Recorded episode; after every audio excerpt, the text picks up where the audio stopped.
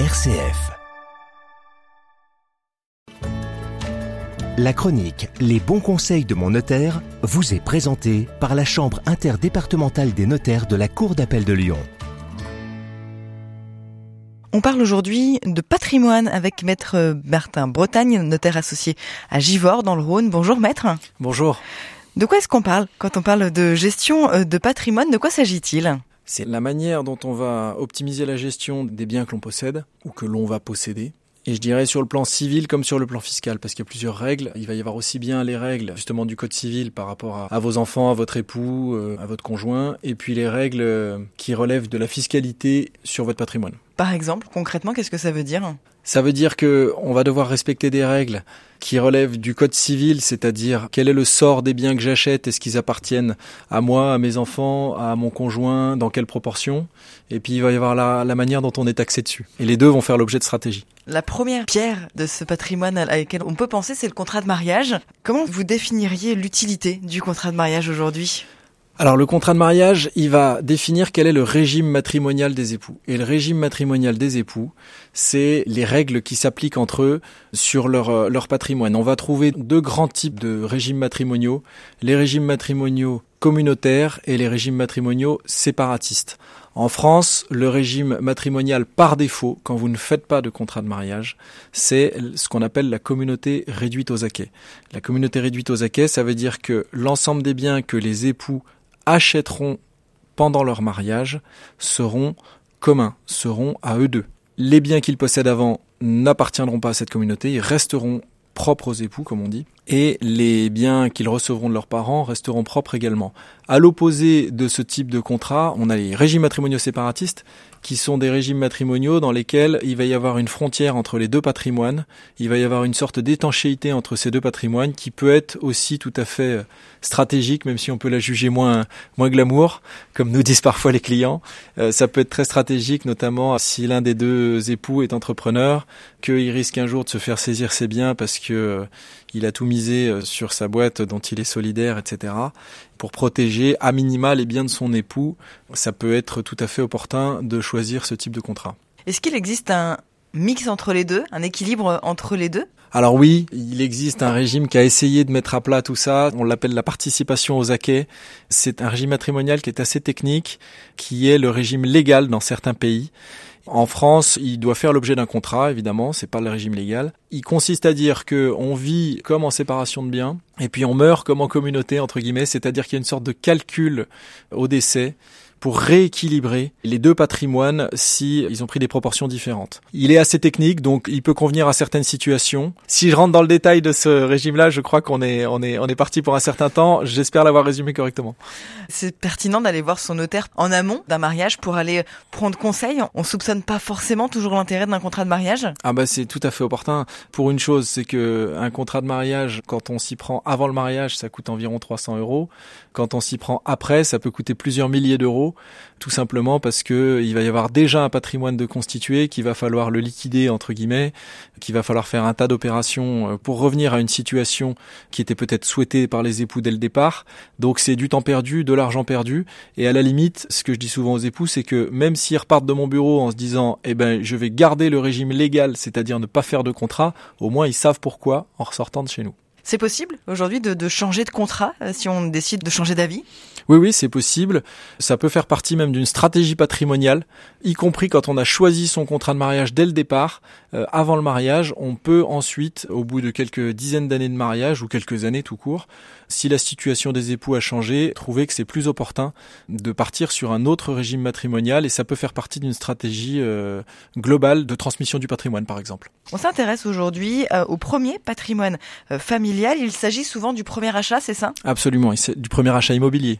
Absolument. Pourquoi est-ce qu'on vient vous voir à ce moment-là? Si on parle du premier achat immobilier, le notaire, c'est la personne qui euh, rédige les transactions immobilières. Donc de fait, on est un passage obligé, mais en amont de cette acquisition, on va orienter nos acquéreurs on peut avoir différents profils, des gens qui sont mariés, des gens qui ne sont pas mariés, des gens qui sont paxés, des gens qui achètent seuls évidemment.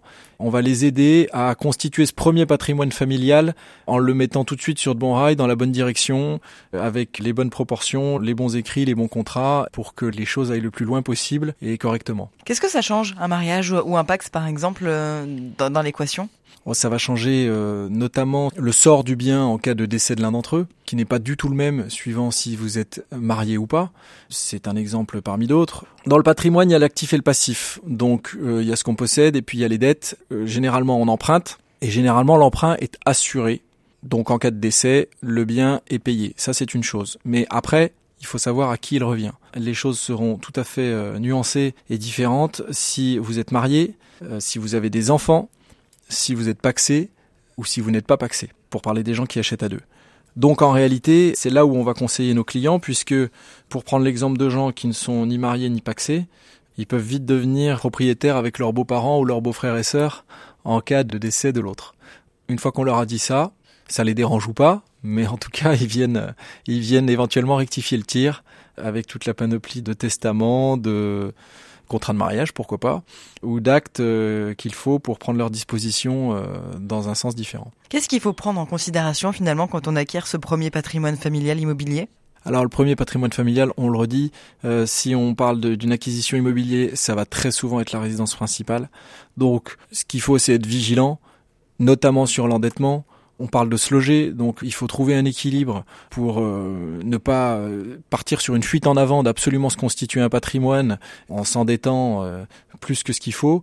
Il faut trouver un équilibre entre un investissement raisonnable et puis bah, le principe vital de se loger également. Et au milieu de ça, essayer de le faire dans les bonnes proportions par rapport aux capacités des époux, aux capacités respectives des époux ou des acquéreurs. Comment est-ce qu'on fait l'arbitrage quand on a un conjoint, des enfants, pour protéger euh, l'un et l'autre euh, de manière équitable? Cette question-là, elle est surtout dans les familles recomposées de vous à moi. Sur une famille traditionnelle, L'équilibre, il va être assez simple. On sait très bien que euh, ça va être des vases communicants. Une fois que je décède, même si la plupart des choses reviennent à mon conjoint, un jour ou l'autre, ils reviendront à mes enfants. La question est tout à fait différente dans les familles recomposées. Le jour où je décède, si j'ai des enfants, j'ai eu des enfants d'un premier mariage, ça va être beaucoup plus euh, problématique entre guillemets puisque euh, on va vouloir protéger son conjoint et on va vouloir aussi ne pas léser ses enfants. Ça va poser un tas de sujets euh, dont il faudra qu'on parle avec nos clients. Vous avez vraiment ce rôle d'exposer à vos clients les différentes possibilités, les différentes solutions qui s'offrent à eux? Oui, tout à fait. Encore que si on reste sur le thème du premier patrimoine familial, généralement, on est sur quand même des, des acquéreurs assez jeunes et qui n'ont pas forcément eu mille vies juste avant. Donc on est sur des acquisitions plus traditionnelles. C'est plus simple pour vous? C'est plus intéressant aussi parce qu'on est au début de leur vie euh, patrimoniale, au début de leur vie de couple, et que euh, c'est le moment aussi de les conseiller pour les lancer sur de bons rides. Et puis c'est le moment où on entre déjà dans une relation euh, de confiance avec nos clients pour les accompagner sur la suite. Donc non, non, c'est des, des, acquisitions qui sont très intéressantes, les premières acquisitions. Et puis il y a toujours beaucoup d'excitation et de joie pour eux, d'inquiétude aussi. Donc non, non, c'est des moments privilégiés vraiment pour notre métier. Aujourd'hui, on va voir la diversification de euh, ce patrimoine. Comment ça marche finalement Le notaire est, l'homme de l'immobilier, donc c'est des questions qui, vous euh, concernent directement, cette diversification? Oui, absolument. C'est des questions qui se posent régulièrement à nous. Alors pas forcément euh, sur des jeunes couples, encore que, mais généralement c'est au bout d'un processus et d'une accumulation entre guillemets euh, de biens, ceux qui ont la chance de diversifier leur patrimoine, c'est qu'ils en ont un petit peu. Donc euh, on va plus souvent être sur des profils euh, entre guillemets au-delà de la cinquantaine ou en tout cas dans ces eaux-là où on va se poser les, questions de diversifier pour optimiser. En France, on est, une terre de, de propriétaires. Est-ce que c'est toujours le meilleur plan pour diversifier alors la France est un, pays, euh, un pays où on est très attaché à la pierre, je vous le confirme. Les gens, euh, souvent leur but premier, quasiment, dans leur choix de vie, c'est d'être propriétaire. Donc en l'occurrence, on a quand même ce rêve de devenir propriétaire qui fait que les Français aiment beaucoup la pierre. On a malgré tout plusieurs autres possibilités, euh, une fois qu'on est propriétaire de sa résidence principale, de diversifier son patrimoine. On va avoir des niches fiscales dans plusieurs domaines, dans les assurances vie notamment. Et puis après, on va avoir le contexte et le contexte, ça peut être par exemple le contexte actuel où euh, on se rend compte que l'investissement immobilier, il y a beaucoup de Français qui constatent que euh, le rendement qu'ils pouvaient avoir à la base en investissement immobilier est quasiment celui de l'épargne actuellement, il va y avoir des moments où il faudra avoir le réflexe aussi de leur dire, malgré le fait que nous sommes l'homme de l'immobilier, et malgré le fait que le baromètre de l'immobilier nous concerne euh, directement euh, dans notre quotidien, il va falloir quand même euh, savoir leur conseiller une diversification appropriée. On constate en ce moment que l'or est très haut, que les marchés sont très hauts. Alors c'est des diversifications beaucoup plus volatiles, donc il faudra être très prudent. C'est pas des Eldorado sur sur plusieurs décennies comme peut l'être l'immobilier qui est souvent une valeur sûre sur le temps long. Mais en revanche, il faut quand même savoir leur faire saisir les, opportunités et puis essayer d'optimiser ce conseil de diversification. Vous pouvez donc euh, là par exemple travailler avec euh, des confrères d'autres professions. Vous êtes amené euh, à travailler un peu en, équipe sur ce genre de, de, questions Oui, oui, absolument. Nos clients voient d'autres personnes que nous et c'est tant mieux. Et on va se concerter dans ces cas-là avec d'autres stratégies qui leur ont été conseillées. La plupart du temps, les personnes qui cherchent à diversifier leur patrimoine, comme je vous le disais tout à l'heure, c'est qu'elles en ont un petit peu.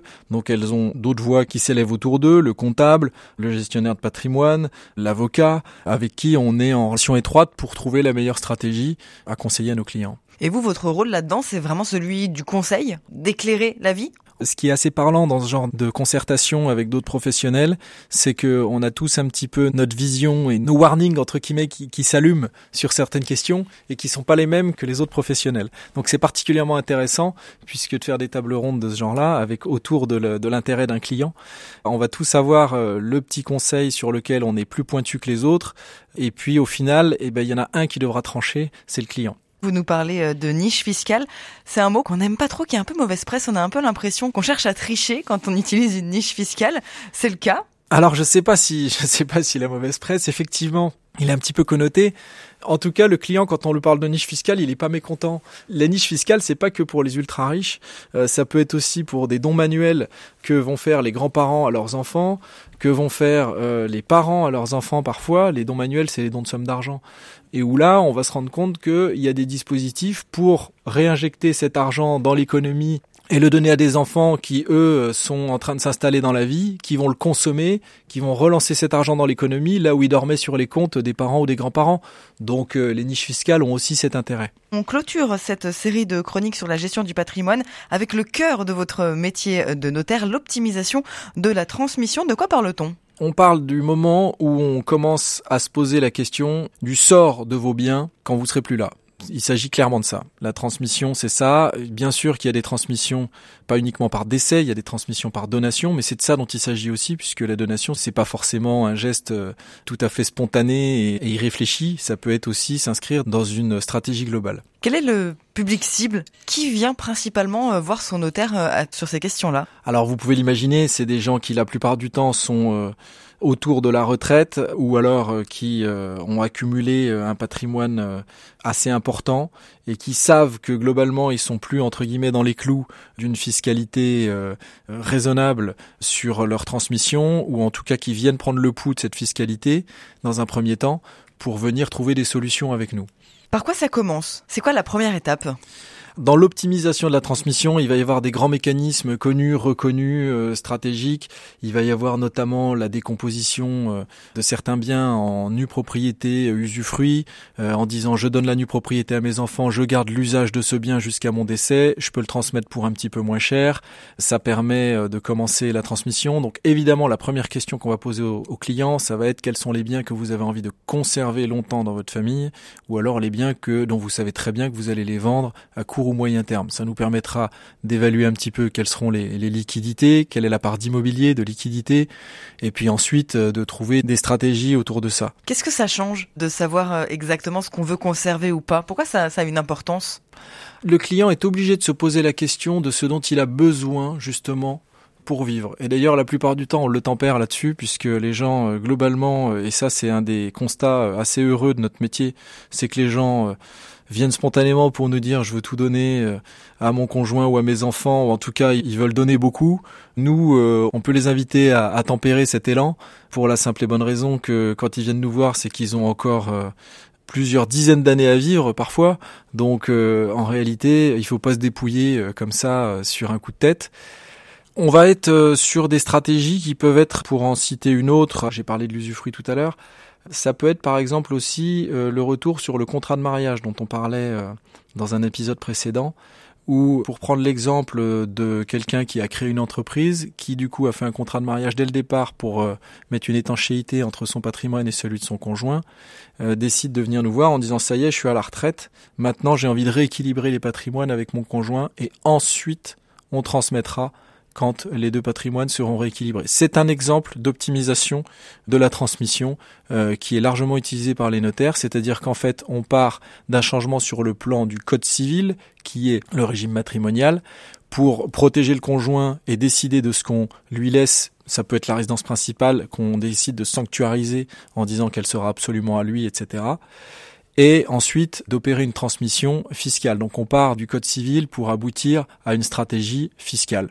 De temps en temps, ça peut être l'inverse, euh, mais en tout cas, on est souvent au croisement de ces deux notions. Quand on parle d'optimisation euh, de la transmission, ça veut dire que on peut transmettre mieux que ce que la loi peut faire naturellement? La loi, euh, elle est par défaut, et puis elle autorise aussi des mécanismes. Donc il s'agit d'utiliser la loi pour mieux transmettre. Je vais vous donner qu'un seul exemple fiscal. On considère que l'abattement sur les successions, qui est le même que pour les donations, se recharge tous les 15 ans. Donc ça veut dire que en donnant 100 euh, 000 euros euh, à chacun de mes enfants euh, aujourd'hui, je commence un compte à rebours qui va durer 15 ans et qui se recharge au moment de mon décès. Donc ça veut bien dire que même la loi prévoit l'anticipation de la transmission.